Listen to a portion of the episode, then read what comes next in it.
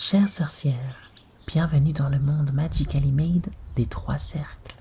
Je suis S, femme plurielle, maman, manager, créatrice, lectrice et entrepreneur engagée au sein de projets qui défendent l'empuissancement de la féminité. Je remercie infiniment l'autrice Elisa Alberté qui se joint à elle et moi pour te souhaiter de très joyeuses célébrations de Yule et un merveilleux Noël en t'offrant cette lecture extraite de sa trilogie Quand je respire. Installe-toi confortablement, ferme les yeux et prépare-toi à partir dans l'Iowa à la rencontre de Ben et Luna. Les jours suivants et jusqu'à Noël passent à une vitesse folle. Il y a tellement de monde au café que je travaille tous les jours jusqu'à la fermeture avec Joey et Ruth qui font également des heures supplémentaires.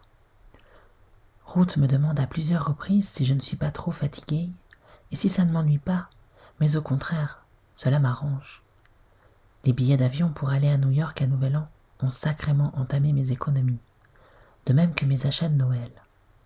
À ce rythme, je risque de ne même pas avoir assez d'argent pour rentrer l'été prochain et reprendre l'université. Alors, j'accueille avec soulagement la possibilité de me faire un peu plus d'argent jusqu'à mon départ. La neige n'a plus cessé de tomber, recouvrant la région d'une couche plus épaisse chaque jour. Tous les matins, les garçons commencent par déblayer la cour avant de pouvoir s'atteler à leurs tâches. Benjamin libère quotidiennement le chemin qui conduit à la bergerie pour que je puisse accéder aux chèvres et les nourrir. Je retrouve Roméo systématiquement dans la stalle, lui qui aime tant sortir et prendre l'air, il semble moyennement apprécier de ne pas avoir accès à l'herbe et de devoir marcher dans la neige. Les trajets pour me rendre au Mouse relèvent maintenant d'une véritable aventure, voire d'une course d'obstacles. Le seul avantage que je trouve à la neige, contrairement au verglas, c'est qu'en cas de chute, le choc est nettement moins douloureux. Je me retrouve toutefois à plusieurs reprises la tête dans la neige, le froid pénétrant par le col de ma veste ou dans mon pantalon, me laissant geler jusqu'à ce que je parvienne à Brenton. Fort heureusement, Benjamin a pris l'habitude de venir me chercher tous les soirs, et je ne sais comment lui montrer toute ma gratitude. Je profite en général du trajet du retour pour souffler un peu après une journée chargée. Benjamin n'est jamais très bavard, mais de temps en temps, j'ose quelques questions. Je sais que tu n'aimes pas particulièrement Noël, mais. Il me regarde du coin de l'œil. Est-ce que tu seras là demain? Il soupire avant de répondre. Hum Madame Ducrot nous invite chaque année. C'est bien, non? Il hausse les épaules. Je ne crois pas qu'elle tolérerait que nous disions non. Il sourit. C'est dans ces moments-là que je constate à quel point Benjamin est attaché à mes grands-parents.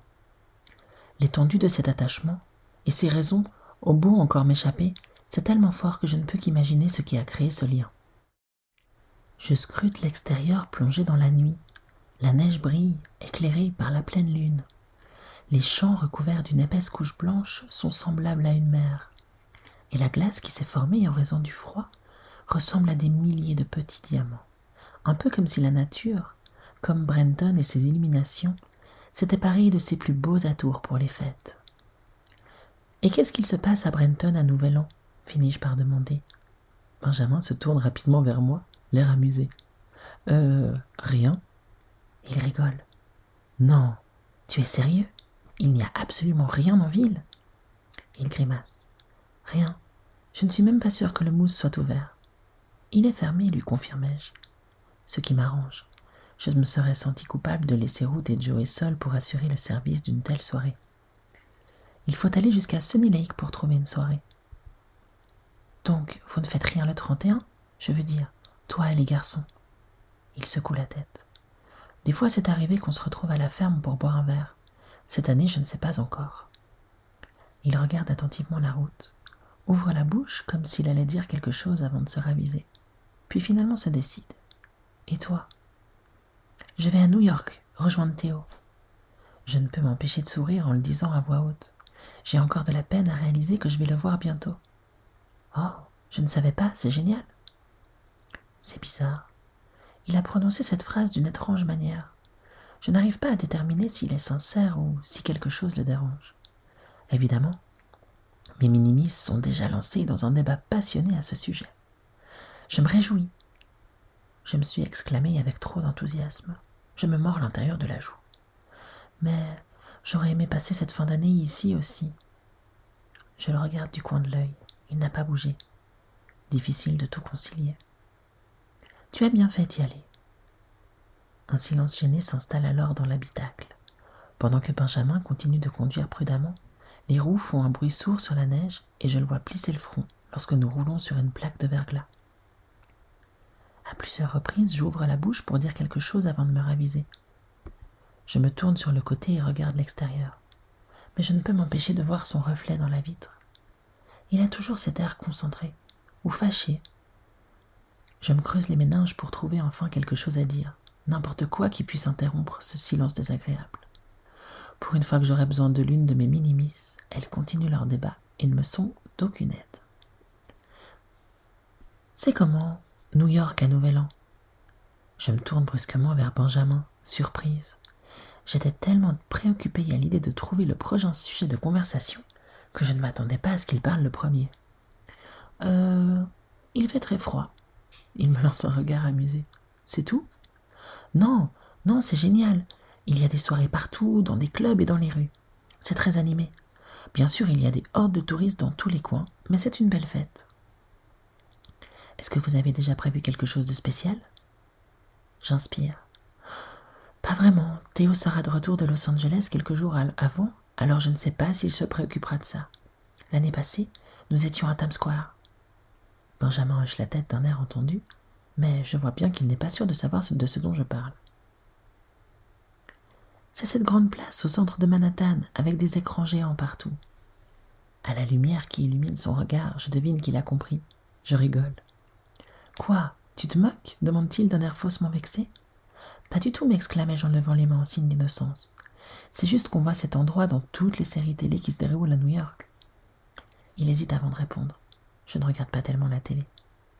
Oh, eh bien, c'est vraiment un endroit sympa. Toujours très animé, rempli de restaurants et de magasins. Il y en a un qui n'est consacré qu'aux M&M's. Sérieux? Mm Tu en as de toutes les couleurs, dans des récipients de toutes les formes possibles. Et au fond, tu as d'immenses tuyaux remplis de M&M's de chaque sorte, qui montent jusqu'au plafond. Tu peux prendre un sachet et le remplir avant de payer au poids. Et il y a donc des gens qui viennent à New York juste pour ce magasin Son air dubitatif me fait exploser de rire. Pour la première fois, je me rends compte que ce qui attire tant de touristes à New York peut sembler complètement dérisoire pour une personne de la campagne. J'avais toujours imaginé qu'il n'y avait pas mieux et que tout le monde devait vouloir venir à New York. Il y a plein d'autres endroits bien plus sympas et intéressants dans la ville, je te rassure.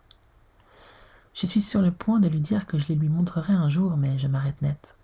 Mon cœur manque un battement à l'idée de ce que j'allais promettre. Ça va? Il me regarde étonné. Je hoche la tête.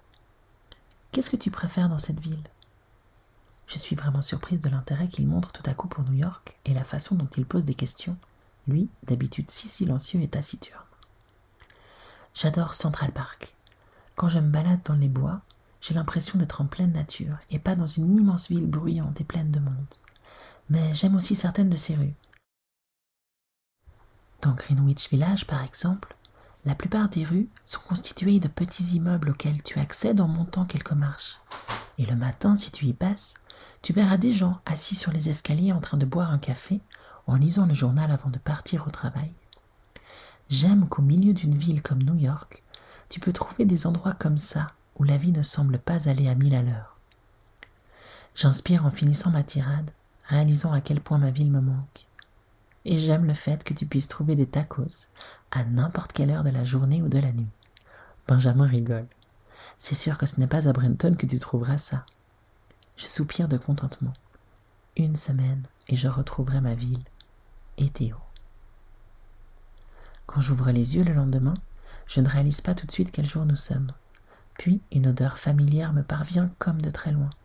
Ça sent le pain chaud, le chocolat fondu, les crêpes. J'inspire à fond pour m'emplir de cette délicieuse odeur et reste encore quelques minutes sous mes couvertures, bien au chaud. Quand je me lève, j'ai le sourire.